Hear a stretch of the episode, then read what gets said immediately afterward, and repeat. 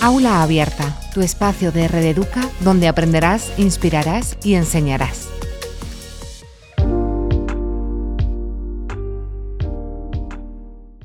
Da la sensación de que cuando uno se refiere al ejercicio de la docencia o la pedagogía, y en definitiva de la formación de las generaciones más jóvenes, más allá de los clichés y tópicos de que es una tarea crucial, pues de ella depende la preparación de aquellos en cuyas manos está el futuro, esa cuestión pues siempre se aborda desde un punto de vista meramente académico.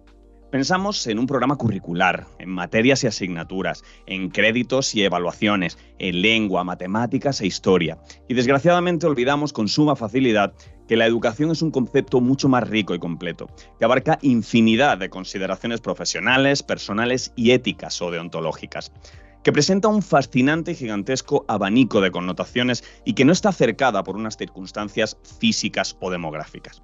No tiene que darse a una edad determinada, no tiene por qué producirse entre las paredes de un aula y no tiene por qué requerir de un libro de texto, un examen o un calendario por objetivos. Así que si nos lo permitís, hoy vamos a huir de esos estereotipos que rodean a la noble labor de la enseñanza. Vamos a derribar muchos mitos acerca de ella y vamos a analizar el fenómeno educativo desde un punto de vista integral y transversal. Vamos a hablar de inculcar valores, de educar en la igualdad, de formar en el respeto y la atención y reconocimiento de la diversidad. Vamos a tratar la responsabilidad social, el civismo y el fomento entre los más jóvenes de una filosofía basada en la inclusión, la justicia y la sostenibilidad. En definitiva, vamos a centrarnos en las herramientas pedagógicas que nos permiten legar a las generaciones venideras una cultura y un conocimiento destinados a dejar una sociedad y un planeta mejores que aquellos que nos encontramos.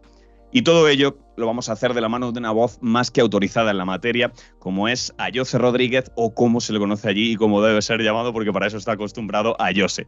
Eh, graduado en Pedagogía y certificado como docente de formación profesional para el empleo de más de una veintena de materias, Ayose cuenta con más de 13 años de experiencia en el ejercicio de la docencia y, por si fuera poco, recientemente ha sido nominado perdón, como mejor docente de España en FP en los prestigiosos galardones Educa Banca. Así que es un auténtico placer contar hoy contigo, Ayose, y compartir este ratito de charla con alguien que tiene tantas cosas y tan interesantes que contarnos en el día de hoy. Bienvenido. Buenos días, David. Gracias por invitarme. Es un placer estar aquí y hablar sobre un tema tan importante como la educación para la vida. Desde luego, porque fíjate, yo sé que al margen de la poca o mucha objetividad que podamos creer que existe acerca del interés o la relevancia que suscita el tema, teniendo en cuenta que en este caso hablamos de la formación de las eh, futuras generaciones, que ya de por sí es un tema que yo supongo que genera bastante consenso, como entidad que somos nosotros dedicada a la enseñanza online y como plantilla que trabaja con el único objetivo de mejorar la experiencia y el beneficio personal y profesional de nuestro alumnado, nosotros consideramos que el asunto que abordamos contigo en el día de hoy es simple y llanamente capital en nuestra sociedad tratarse de un oficio que no solo se debe eh, ejercer pues, con dignidad, honestidad, honradez y respeto, sino que también debe, añado, tener una imprescindible dosis de vocación, pasión, motivación e implicación. Y desde luego en tu caso ha sido siempre así, si no me equivoco. No conoces otra forma de entender esta profesión y eso es precisamente lo que te ha llevado a alcanzar la satisfacción y la realización, supongo que no solo a nivel profesional, sino también personal, ¿verdad? Por supuesto. Llevo dedicándome a la formación de docentes en el ámbito de la FPE durante varios años y mi pasión por la educación me llevó a trabajar con cientos de docentes y he tenido el honor de contribuir a su crecimiento, tanto profesional como personal. Mi viaje en la educación ha sido un recorrido enriquecedor. A lo largo de los años he tenido el privilegio de trabajar con estos docentes, compartir experiencias, conocimientos y mi motivación proviene de ver cómo la educación puede transformar vidas y mi objetivo ha sido equiparar a los docentes con las herramientas necesarias para hacerlo. Mi mayor recompensa es ver cómo un alumno desempleado comienza formándose en aquello que le apasiona y termina dedicándose a ello. Desde luego. Porque además, fíjate, yo sé que comenzábamos esta charla introduciendo pues aquellas cuestiones que muchas veces eh, quedan soslayadas o soterradas cuando hablamos de educación, eh, pero que marcan algo que en la mayoría de ocasiones es mucho más importante que nuestros conocimientos, competencias o destrezas, como son nuestros valores y principios y aquellas cuestiones emocionales y sociales que determinan nuestra personalidad. Y vamos a comenzar a tratarlas, si te parece, pues partiendo de una que se encuentra indiscutiblemente hoy en día en la portada del discurso social. Afortunadamente hemos visto cómo hemos avanzado muchísimo en este esta materia y comenzamos a contar, pues quizá con una visualización, una concienciación y también una aceptación que es importante, mucho mayores de lo que por desgracia existía antes. Pero es igual de cierto que en este camino queda mucho por recorrer. Vamos a adentrarnos en la igualdad y la paridad y en la identidad sexual y de género. En definitiva, en la amplia diversidad que se presenta en nuestra sociedad y que, bueno, pues recientemente, como decimos, se empieza a conocer y exponer, que quizá antes no se hacía eh, tanto, hasta hace relativamente poco. ¿Cómo de importante es? Yo sé que los ambientes educativos se trabaje en torno a este rico amalgama y al respeto y atención por él. Pues la igualdad de género, eh, desde mi punto de vista, debe ser un pilar fundamental en la educación. Los docentes tenemos la responsabilidad de ser modelos a seguir, desafiando los roles de géneros tradicionales y creando ambientes donde todos los estudiantes se sientan valorados y empoderados. Esto implica integrar la perspectiva de género en el currículum, fomentar la participación equitativa en el aula y abordar temas como la brecha salarial y los estereotipos de género. Porque sin embargo también fíjate que es una cuestión no exenta de polémica, en la que aún no hemos logrado quizás el, completo o 100% consenso social, porque ¿cómo saber, por ejemplo, cuál es la forma adecuada de educar al alumno en estas cuestiones? ¿Cuáles son las edades, las edades perdón, apropiadas para hacerlo, que es otro tema de discusión que, que está en la sociedad? en definitiva, ¿qué consejos le darías al docente que tiene que abordar estos temas y formar personas en un ambiente de respeto y comprensión en esta materia? Que la educación debe ser inclusiva. Eso es clave para promover la aceptación y el respeto por la diversidad sexual. Los docentes debemos crear un ambiente seguro donde los estudiantes se sientan cómodos expresando sus identidades. Esto implica incluir representaciones diversas en los materiales didácticos, facilitar discusiones abiertas sobre temas de orientación sexual e identidad y abogar por políticas escolares que protejan a los estudiantes de los colectivos de la discriminación a cualquier edad. Desde luego. Pero claro, estamos hablando de una educación inclusiva y, hemos empezado por este tema, pero no podemos limitarnos únicamente al plano sexual y de género, sino que es importante también introducir aquí que en esta atención a la diversidad y que en ese respeto se traslade igualmente eso al ámbito pues, cultural o religioso, por ejemplo, o ahora que hemos visto ejemplos eh, en el deporte eh, donde se ha puesto de manifiesto también la necesidad de atajar el racismo, pues al plano ético también, por nombrar solo tres de ellos. ¿Cómo puede la educación fomentar la comprensión y diversidad intercultural, perdón, la ciudadanía global y el respeto por las diferencias? ¿Cómo lograr, a fin de cuentas, que todos los miembros del estudiantado se sientan valorados y representados? Pues yo creo que eh, la educación va mucho más allá de las aulas. También implica pues apoyar en la salud mental, en el bienestar emocional de los estudiantes y los docentes también debemos crear ambientes donde ellos se sientan seguros para expresar sus emociones y buscar ayuda cuando sea necesario. Y por supuesto, eh, recalco el tema de la igualdad porque para mí es bastante importante y como eh, tú has comentado en el tema de los deportes, en cualquier ámbito, siempre es importante tener eso en cuenta.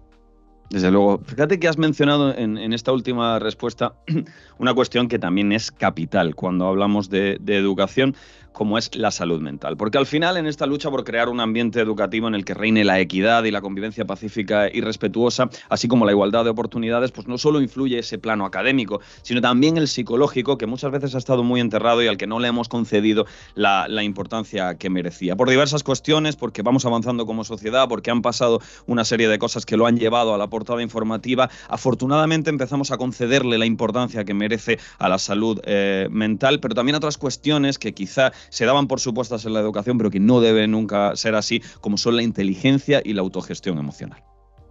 Exacto.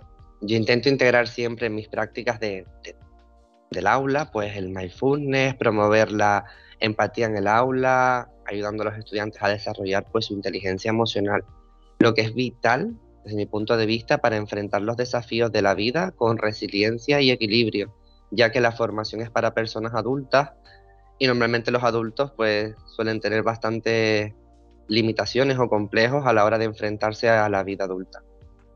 Desde luego, porque al final, por, muchos conocimientos que, te inculquen, por mucho contenido teórico que tengas, si no dominas cuestiones como, como una mera empatía, como la escucha activa, como el estar en el, en el aquí y ahora, ponerse en la piel de otro, pues de poco va a servir tanta, tanta teoría, ¿no? Exacto.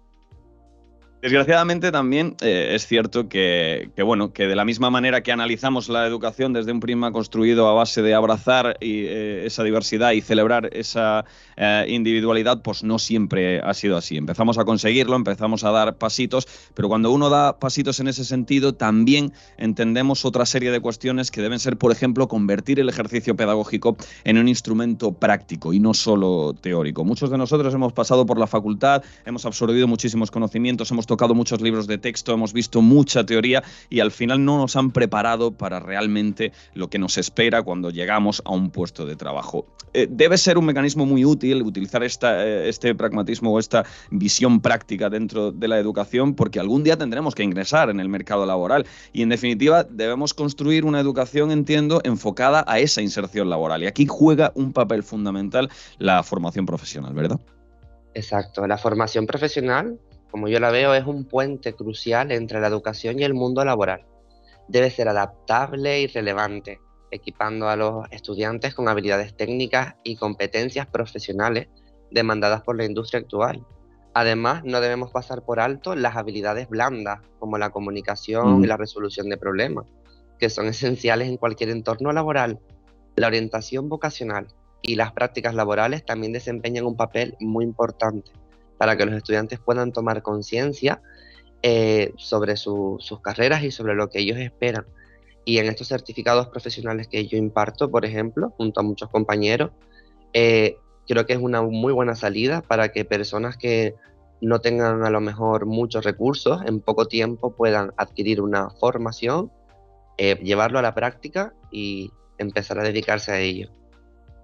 Desde luego, porque además fíjate que ahora que comentabas el tema de las soft skills o, habilidades blandas, el tema del mindfulness, todo ese tipo de cosas, uno ve como las empresas hoy en día se gastan eh, verdaderos capitales y dinero en, llevar a sus trabajadores, porque quiero que hagas una formación en esto, una formación en tal, cuando a lo mejor la inteligencia emocional, el mindfulness, todo este tipo de cuestiones se podría dar desde edades muy tempranas, porque no estamos hablando de una competencia que necesites si trabajas en recursos humanos o si trabajas en tal y cual sector, sino que, que cualquier trabajador, eh, persona en su vida privada incluso se puede beneficiar de, estas cuestiones.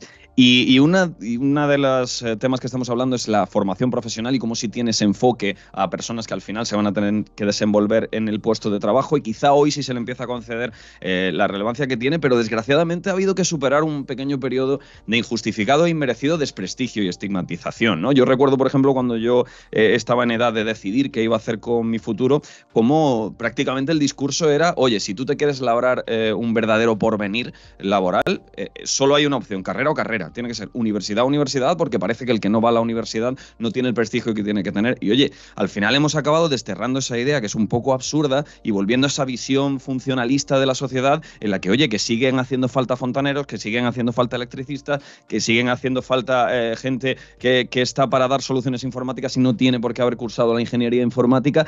Menos mal que por lo menos hemos reenfocado eso y hemos comprendido que no todo el mundo tiene que tener carrera, sobre todo cuando uno ve un ejemplo muy claro que es eh, eh, mogollón de licenciados por ahí, un montón de licenciados, para en comparación los puestos de trabajo directamente relacionados con esa formación que ofrece esa carrera. Es una tontería tener 6 millones de licenciados y voy a ofrecer 300.000 puestos de trabajo. ¿no? Entonces ya empezamos a, comprender un poco eso. Eh, ¿Cómo de importante es, por tanto, que los programas educativos y curriculares se ajusten a esa realidad del mercado laboral, a lo que va a esperar a los alumnos cuando salgan? Para mí es esencial. Yo también vengo de, la misma era, es decir, en la que necesitábamos una carrera y pensábamos que ya lo teníamos resuelto y para nada. Me he dado cuenta que al final para mí la formación profesional para el empleo me ha dado más salida de lo que incluso me dio mi carrera, porque yo al sacar el certificado de docencia en 340 horas, pude acreditar mi experiencia laboral en comercio y marketing, mi experiencia laboral en servicios socioculturales e imparto certificados profesionales. Es decir, ni siquiera viene por la carrera de pedagogía, sino por un certificado de tres meses. Entonces, para mí la educación debe ser un puente que conecte la educación con la realidad laboral. Yo, para mí, una formación que se, que se realice y que no le veas el sentido de dónde vas a ir eh, a trabajar o qué, a qué te vas a dedicar, no tendría sentido. Y para eso los docentes pueden diseñar también actividades, las podemos diseñar, pues en las cuales estén involucradas las prácticas reales, fomentando empatía, entendimiento mutuo y estando pues equipando constantemente a los alumnos. en diferentes perspectivas, es decir, cambiando las perspectivas que teníamos de, de otras generaciones que eran correctas en su momento, pero que actualmente están cambiando. Desde luego están cambiando y algunas han quedado obsoletas porque también antes parecía una carrera, una formación, un tal. Y ahora hemos aprendido que todo es complementario, que, como tú decías, que una certificación de tres meses o unas prácticas en tal sitio te pueden dar muchas, muchas más salidas laborales o abrir tu, mente o tu perspectiva o tu oportunidad laboral eh, de, gran manera. Y todo ello además sucediendo en un, contexto de un espectro profesional ahora mismo muy competitivo. Por eso hay tantos másters, por eso la gente eh, necesita tanto de la formación, porque tan importante resulta que aptitud y competencias específicas tienes en una disciplina, como también la forma en la que se aplica, las habilidades que al final te, conformarán como, como, perfil y como filosofía profesional, lo que tú vas a, seguir en tu vida. No solo los conceptos teóricos y, directamente relacionados con tu puesto de trabajo, sino todo lo que tú te hayas preocupado de absorber y de coger de aquí y de allá, pues como las capacidades de liderazgo, las habilidades blandas que hablábamos antes, la gestión de equipo, el trabajo conjunto, la seguridad en ti mismo, e, esas ganas de ser una persona creativa, original, honesta de ser una persona auténtica, todo eso influye también enormemente. Muchísimo, y sobre todo dejar que el alumno lo, lo pueda realizar, que lo lleve a la práctica. Es decir, que se genere un espacio seguro para que el estudiante se exprese y descubra su fortaleza. Los docentes podemos crear oportunidades para que ellos asuman roles de liderazgo, eh, presenten ideas. Además, al brindarles retroalimentación constructiva y alentar la autoevaluación, estamos empoderando a que los estudiantes eh, confíen en sí mismos y sean auténticos en su búsqueda del éxito. O yo lo considero así, por lo menos. Eh, encima, en, una, un contexto también en el que ya hemos tenido que dejar de ser aquello de que, de que nosotros, que nos busquen las empresas y tal, ya tienes que ser proactivo, tienes que venderte. Tú tienes una marca personal y cuando tú llegas a LinkedIn o llegas a una empresa, quieres dejar tu currículum o quieres eh, buscarte un hueco en el mercado laboral, ya eres tú tu propio publicista y también tienes que saber un poquito de marketing, ¿no? De venderte y, de saber cuáles son tus fortalezas, tus debilidades. Es un estudio de mercado de, de uno mismo, ¿no? Totalmente, totalmente, sí. Sobre todo yo se lo... Yo, eh, perdona, yo le doy bastante hincapié a los alumnos. Eh, date cuenta que también yo suelo trabajar con alumnos en situación de desempleo, que necesitan también pues empoderarlos, motivarles y que se sientan pues que, que valen muchísimo, que además tengo unos perfiles casi siempre que son súper buenos. Entonces, eh, esas herramientas de las que tú hablabas, LinkedIn, la autocandidatura, el tener tu currículum actualizado constantemente, son piezas que estoy constantemente dándoles para que ellos las vayan montando durante el curso y que sigan, aunque termine el curso, que sigan siempre con esa inserción. Es muy importante. Siempre he pensado que no sería tampoco una, una, mala asignatura, a lo mejor no en edades muy tempranas, pero ¿qué te digo yo? En la ESO o en el bachillerato, oye, que te enseñen a hacer un currículum, que te enseñen cómo afrontar una entrevista de trabajo. Al final todos vamos a pasar por ahí. Las matemáticas, la lengua son importantes, pero oye, si a un chaval de la ESO ya le vas diciendo cómo tiene que hacer un currículum, qué se va a encontrar en una entrevista de trabajo, cómo crear un perfil y una marca eh, profesional que luego vender a las empresas. Oye, si hemos adaptado el mundo profesional, yo creo que llega con más años de retraso, pero también tenemos que ir adaptando la educación a, las adaptaciones que lleva o, a ese ponerse en el vagón del tren de la tecnología y de la, nueva transformación digital del mundo profesional también a la, enseñanza, ¿no? Sí, la educación para la vida debe incluir eh, una comprensión profunda sobre todo tipo de asuntos, tanto cívicos como, como morales también, por decirlo de alguna manera. Sí, porque, porque claro, al final eh, tenemos en cuenta, como venimos insistiendo desde el principio, eh, que yo creo que era un poco la premisa con la que partíamos, que no estamos formando solo futuros trabajadores. Y el error que decíamos al principio que cometíamos era que, que cuando analizamos la enseñanza lo analizamos desde conceptos curriculares, de puramente teóricos, eh, y parece que estamos formando pues meros robots funcionales que van a hacer su trabajo mecánicamente y van a salir de allí. Cuando en realidad la educación sobre todo y por encima de lo demás, lo que estamos formando son personas y ciudadanos. De ahí, de ahí la importancia de lo que tú decías, de, también darle un papel protagonista a la educación cívica o a la responsabilidad social.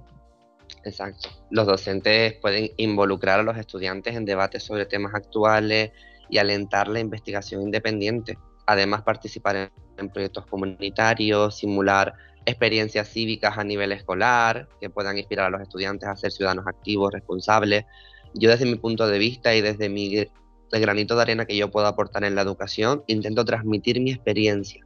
Yo también he estado de jefe de estudio durante dos años, entonces sé un poco lo que quieren o lo que se buscan los docentes. Y desde el primer día intento transmitirles eso para que ellos puedan pues ir en base a su realidad laboral. Y creo que en formación profesional para el empleo es importante que todos los docentes de diferentes familias profesionales expresen eso, tanto en hostelería como en administración, en cualquier área, que transmitan su experiencia y lo mejor que puedan dar para un, mayor acercamiento a la realidad laboral. Claro.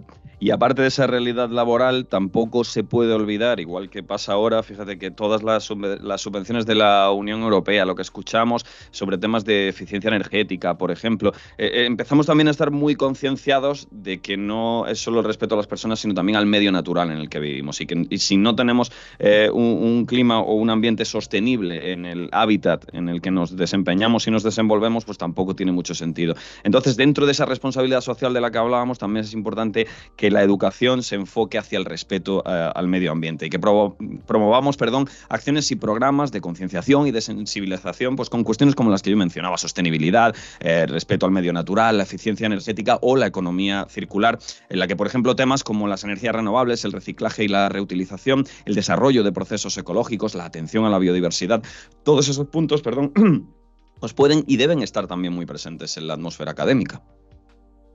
Sí, la educación debe inspirar a los estudiantes a convertirse en ciudadanos conscientes y responsables del medio ambiente.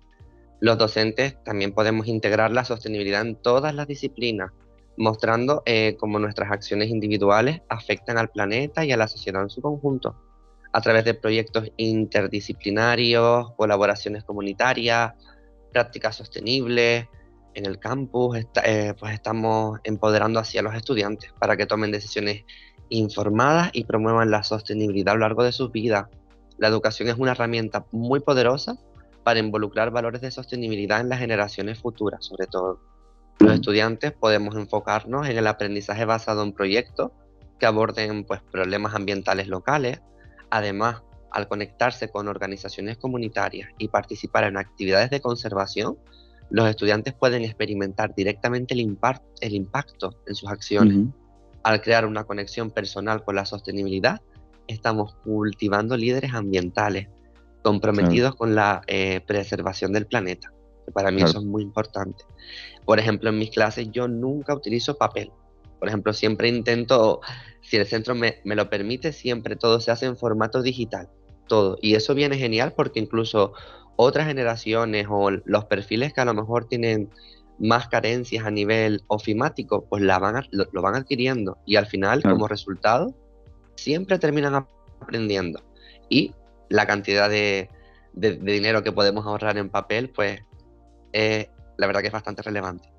Claro, y luego al final, fíjate que si, que si uno de, de pequeño en su colegio ha tenido un ecohuerto, pues a lo mejor cuando sea una persona mayor está mucho más concienciada. Si tú has estado en una aula eh, en la que eh, se desarrolla la filosofía de papel cero, pues luego llegarás a lo mejor a un supermercado y no le pedirás el, eh, el recibito en papel y, todo eso hará pequeñas acciones y tal. Pero es que además comentabas una cosa que es súper importante, que es matar a dos pájaros de un tiro. Es que a veces en el respeto del medio ambiente la búsqueda por la eficiencia energética o por la sostenibilidad, además estamos inculcando las nuevas tecnologías. Y como estamos hablando que la educación debe reflejar todo lo que está pasando en el mercado laboral y lo que va a ser nuestra vida en sí, pues oye, si luego vas a encontrarte un mercado laboral, un puesto de trabajo o un desempeño profesional en el que estás constantemente en un ordenador con programas y softwares informáticos que, te están haciendo eh, eh, o te están ayudando a llevar a cabo tus tareas, pues hombre, que menos que cuando estás eh, formándote, cuando estás en la etapa educativa, pues también conozcas las TIC, las, las tecnologías de la información y la comunicación, te adentres en la era digital y virtual, en todas las herramientas y instrumentos que la industria 4.0 pone a nuestra disposición, que te vayas introduciendo en temas tan importantes como la inteligencia artificial y la automatización o la realidad virtual, que ahora tan de moda está, porque encima ya no es solo un, enfoque profesional o académico, sino que es que también eh, la realidad virtual, por ejemplo, tiene una expansión enorme en el tema del ocio y el entretenimiento, o sea, que te va a dar tanto satisfacción y rédito personal como profesional, ¿no? Son, son solo algunos ejemplos de que la tecnología también debe estar presente, porque el mundo avanza hacia allí, pues la educación avanza hacia el mismo sitio y debemos adaptarnos a la era digital, no nos queda otra. enseñando no solo Eso sí o sí, ahí no, hay, ahí no hay opción, ahí es sí o sí. No, nos obligan a todos. Sí, enseñando no solo pues, habilidades técnicas, sino también competencias transversales como el pensamiento crítico y la adaptabilidad, porque es muy importante para, aunque parezca que no tenga relación, también lo tiene con las tecnologías, que todos cuando empezamos decimos, algo tiene mal, el ordenador no, somos nosotros que no, que no estamos sabiendo cómo, cómo resolverlo. Los docentes pueden fomentar muchísimo la alfabetización digital, enseñando a los estudiantes cómo evaluar informaciones en línea, cómo utilizar herramientas tecnológicas de manera ética. Y al combinar estas habilidades con la resolución de problemas y la creatividad, estamos equipando a los estudiantes nuevamente para prosperar en un mundo eh, de constante evolución. Y yo la verdad que lo he vivido en primera persona y ver cómo alguien no sabe, te pregunta el primer día de clase cómo encender el ordenador y termina ya realizando sus actividades en un Word y en PDF, es la verdad que, que una buena recompensa. Desde luego. Y luego también fíjate que, tenemos una oportunidad maravillosa, porque cuando ya uno está en etapa adulta y a lo mejor te exigen que, manejes tal y cual programa, a lo mejor tú no tienes la capacidad económica eh, para comprarte un ordenador y, ponerte a aprender por tu cuenta, pero si en la educación pública ya proporcionamos esos medios y desde pequeño ya has aprendido a utilizar eh, ese tipo de herramientas, pues oye, también estamos, eh, digamos, ayudando al acceso universal a la tecnología, que a lo mejor como etapa adulta ya no, no tienes la posibilidad económica de tenerla, pero que todo estudiante en una educación pública, pues sí tiene opción a ella financiado por el Estado. Y al igual que los educamos en el maravilloso mundo de las tecnologías, sin todos los beneficios que nos aporta, también hay que inculcar o, hacerlos conscientes de los riesgos y peligros potenciales que tiene, de un consumo responsable, de un consumo moderado, de las redes sociales, por ejemplo, que tan, que tan de moda están y que, y que vemos como, como hay chavales y chavales que pasan horas y horas y horas en Instagram.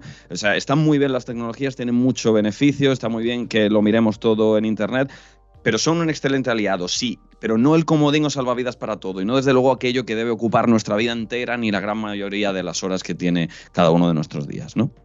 Exactamente. Vuelvo a decir que la educación pues, debe enfocarse en habilidades humanas que la tecnología no puede replicar fácilmente. Puede estar la inteligencia artificial, que yo incluso en clase la nombro, la trabajamos, pero como idea, es decir, para darnos ideas y demás, sí, pero para trabajarla en base a ella no, porque lo más importante es nuestro pensamiento crítico y los docentes tenemos que promover la creatividad, el pensamiento crítico y fomentar resolución de problemas complejos y el diseño de proyectos y de, en este caso, de planes, eh, de, de planes que sean planes de formación para ellos, desafiando que los estudiantes, a pesar de, que empiecen a pensar, perdón, de manera innovadora y a encontrar soluciones únicas. Estamos eh, preparándolos de esta manera para enfrentarse a un futuro en el que la creatividad, más que la tecnología, es esencial ahora mismo para poder destacar.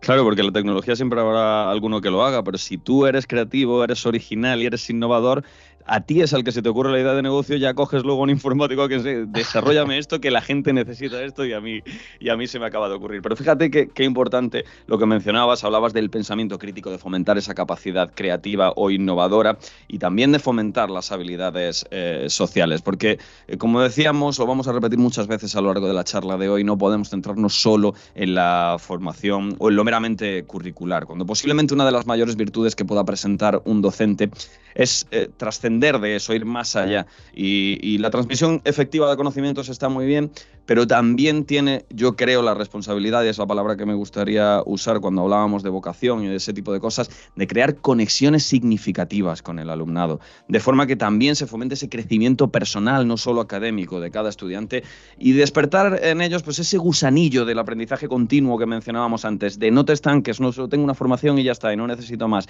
Eh, ahora se pide un desarrollo permanente, la persona tiene que estar en constante eh, ganas de eh, movimiento, de reciclarse, de actualizarse, de conocer más cosas, de profundizar en este campo, de especializarme en otro, porque a lo mejor los puedo unir y puedo crear sinergias entre las capacidades eh, que tengo. ¿no? Es, es muy importante mantenerse activo formativamente hablando y querer siempre absorber más conocimiento y ser una persona más completa. Exacto. A mí me gusta mucho nombrarle a los alumnos un proverbio chino que dice que el viaje es la recompensa pues si para mí siempre son, mis cursos son viajes, Y eso es la recompensa, lo que te llevas, lo que aprendes, lo que disfrutas en el curso también, porque la camadería también se, suele, se suele disfrutar bastante. Y el aprendizaje es un viaje de por vida, es decir, eso te lo vas a llevar para siempre. Los docentes pueden modelar la curiosidad y el deseo de aprendizaje al continuar su propio desarrollo profesional. También pueden mostrar a los estudiantes cómo acceder a recursos, cómo enfrentar desafíos como oportunidades de, de, perdón, de crecimiento. Al infundir una mentalidad de aprendizaje constante, estamos preparando a los estudiantes para adaptarse y prosperar en un mundo en evolución. La educación emocional es fundamental para la vida de, ellos y bueno, de todos, de los estudiantes y de cualquier persona. Los docentes eh, podemos incorporar prácticas, como dijimos antes, para trabajar esas competencias blandas y para contribuir a un, a un mejor desarrollo, no solamente a nivel académico, sino también personal. Eso es bastante duro, pero cuando se consigue es un logro bastante considerado. Porque uno no recuerda al profesor que tenía mejor programa académico o mejor índice curricular. Recuerda aquel que era capaz de transmitirte de, que tú estabas a lo mejor en, en, Bavia pensando en otra cosa y conseguía captar tu atención, conseguía enfocar el tema desde un punto de vista innovador o, rompedor que tú no conocías cómo era. Y entonces al final tampoco podemos eh, pretender inculcar la inteligencia emocional o educar al alumnado en inteligencia emocional si no somos los primeros que controlamos ese, ese tipo de cuestiones. Ah, yo sé, yo creo que hemos realizado un repaso muy, muy completo y muy interesante acerca de todas las cuestiones no estrictamente curriculares, ya lo decíamos, que rodean al fenómeno educativo y hemos analizado en profundidad la figura del docente y el papel que éste ha de jugar en el desarrollo de la persona y el trabajador del mañana. Así que para finalizar, una vez escudriñado el presente, pues habrá que poner sobre la mesa el futuro del sector, ¿no? ¿Por dónde crees que pasa la educación del mañana? ¿Cómo va a evolucionar en el medio y en el largo plazo? ¿Sobre qué pilares y principios metodológicos y psicopedagógicos se sustentará? Y finalmente, si hay algunos aspectos que no hayamos tratado en el día de hoy, que crees que pasarán a la primera línea de relevancia con el paso de los años y la evolución del, paradigma pedagógico. Mi visión es una educación que trascienda las paredes del aula y forme individuos que sean ciudadanos globales, críticos y compasivos. Espero que veamos un mayor énfasis en el aprendizaje holístico, donde se integren temas claves como habilidades emocionales, sostenibilidad y ciudadanía activa. Así podremos lograr que los estudiantes sean curiosos, resilientes y empáticos. Mi forma de hacerlo es a través de la atención personalizada, intentando un poco pues dedicar tiempo a cada uno de los alumnos para que ellos se sientan bastante, eh, se sientan escuchados, validados y además poder ayudarles realmente, porque a nivel global es mucho más difícil. Esa es mi, visión. Esperemos que llegue por ahí. Sí, además eres una persona joven y con mucha experiencia en el sector, así que no, no vas a ir tan desencaminado si piensas que, el futuro está por ahí, porque además yo creo que, debe ser así. Eh, pues ah, yo sé, ha sido un verdadero placer contar contigo en el día de hoy y charlar sobre un tema tan atractivo como imprescindible, sobre todo cuando se trata de cuestiones pues, que generalmente no se traen a la portada informativa o de debate, que se dan por supuestas o incluso se olvidan al tratar la educación, pero que desde luego marcan muy, muy significativamente, perdón, hemos puesto mucho énfasis en eso, pues una cuestión esencial que es más allá de la preparación de trabajadores venideros, volvemos a insistir una vez más, la formación de personas. Y remarcamos y subrayamos esto porque no somos robots y por mucho que tengamos un puesto de trabajo, vamos a seguir siendo personas y vamos a tener una vida más allá del mercado laboral. Encantado de haber podido charlar contigo, ha sido un placer. El placer ha sido mío. De verdad que agradezco la oportunidad de dialogar sobre estos temas que definen la educación del siglo XXI y juntos podemos marcar una diferencia significativa en la vida de los estudiantes y en la sociedad en su conjunto. Desde luego, y, ese debe ser el objetivo. Y seguro que no solo que dentro de este análisis que hemos hecho hoy, pues nos hemos dejado algunas cositas en el tintero y que también existen otras muchas cuestiones alrededor del campo de la educación, pues que merecen ser tratadas en detalle, como hemos hecho hoy. Así que ya sabes que aquí tienes tu casa y te esperamos para repetir muy prontito. Muchas gracias. Por supuesto que hay temas que no hemos mencionado, pero que serían interesantes abordar como pensamiento crítico, resiliencia emocional, ciudadanía global. Así que hasta la próxima. Seguro, seguro que habrá una próxima ocasión en la que tratemos todas esas cosas. Un saludo, Jose. Y a todos vosotros, pues como siempre, muchísimas gracias por estar ahí, por darle sentido a todo, a todo ello que hacemos y por prestarnos vuestra atención y dedicación, especialmente en materias tan fundamentales, por lo menos lo son para nosotros, que menos como esta. Y ya sabéis que la mejor manera de agradeceroslo y recompensaros pues es seguir trayendo contenidos de este tipo que os resulten tan interesantes como útiles. Así que nada, hasta la siguiente, que espero que sea muy prontito. Un saludo.